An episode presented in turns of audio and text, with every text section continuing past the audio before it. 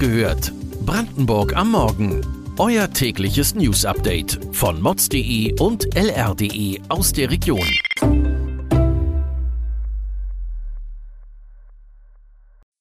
Guten Morgen an diesem 17. Oktober. Warum in Berlin Zugausfälle im ÖPNV drohen? So sehr wird der Betrieb des Tagebaus Welt zu Süd in den kommenden Jahren Anwohner belasten. Die Viadrina in Frankfurt oder bekommt die steigenden Energiepreise zu spüren. Wie teuer das im Winter werden könnte. Das und mehr erfahrt ihr heute bei Wach gehört, Brandenburgs Morgen-Podcast von mods.de und lr.de. Die U-Bahn-Flotte soll in Berlin um 25 Prozent wachsen. Doch in der Hauptwerkstatt in Wedding kommt man mit der Wartung der Züge jetzt schon kaum hinterher. Das könnte im Betrieb zu Ausfällen führen.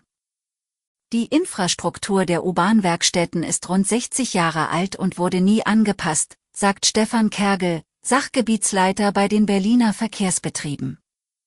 So müsse man die Werkstätten aus und das Wartungssystem für rund 325 Millionen Euro umbauen. Wenn das nicht geschieht, werden wir ab 2032 nicht mehr in der Lage sein, alle vorgeschriebenen Inspektionen durchzuführen, erklärt Kergel. Das führt dann dazu, dass wir Wagen abstellen müssen und Netze nicht mehr richtig bedienen können. Rückt der Tagebau näher, belastet er die Anwohner stärker.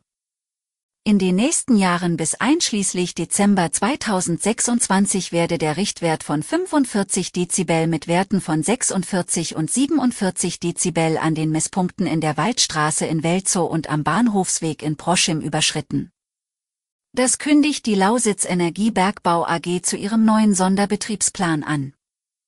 Seit Jahren werden diese Richtwerte aber in Welzow und Proschim als zu hoch angesetzt empfunden.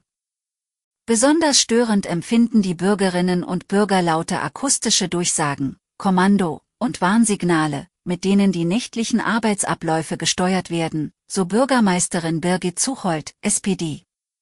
Auch auf die Staubbelastung verweist sie. Große Ehre für den bekanntesten Bewohner von Erkner aller Zeiten, Literaturnobelpreisträger Gerhard Hauptmann wird in der Stadt ein Denkmal gesetzt. Zum Festakt, der von musikalischen Beiträgen umrahmt war, kamen rund 200 Gäste. Die Enthüllung übernahmen Lothar Eisser und Sigrid Riedel vom Gerhard Hauptmann Forum, die auch zu den treibenden Kräften hinter dem Projekt zählen. Schon gleich nach der Gründung vor zehn Jahren war für das Gerhard Hauptmann Forum Erkner klar, die Bedeutung Gerhard Hauptmanns für Erkner sollte sich auch durch ein Denkmal im Stadtbild widerspiegeln, sagte Eisser. Die Zahl der Vorfälle mit aggressivem Verhalten von Hunden hat in Strausberg und Umgebung enorm zugenommen. Das Verhältnis von Hunden zu Postboten ist gespannt, so heißt es gemeinläufig. Sven Sandau, Hundetrainer aus Berlin, möchte das so nicht pauschalieren, aber für ihn beruht dieser Konflikt auf natürlichen Ursachen. Um die Vorfälle zu minimieren, wurde der Fachmann von der Post engagiert.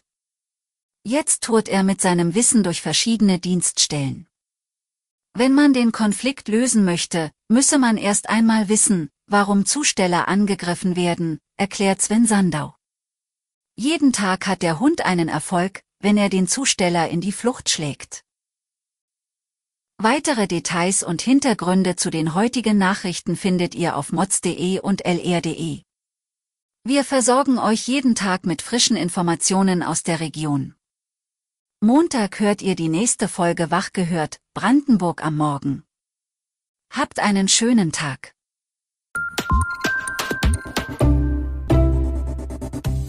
Wach gehört. Brandenburg am Morgen ist eine Produktion von mods.de und lr.de. Wir freuen uns auf euer Feedback per Mail an wachgehört.mods.de. Ihr findet uns auf allen bekannten Podcast-Plattformen. Abonniert uns für euer tägliches News-Update.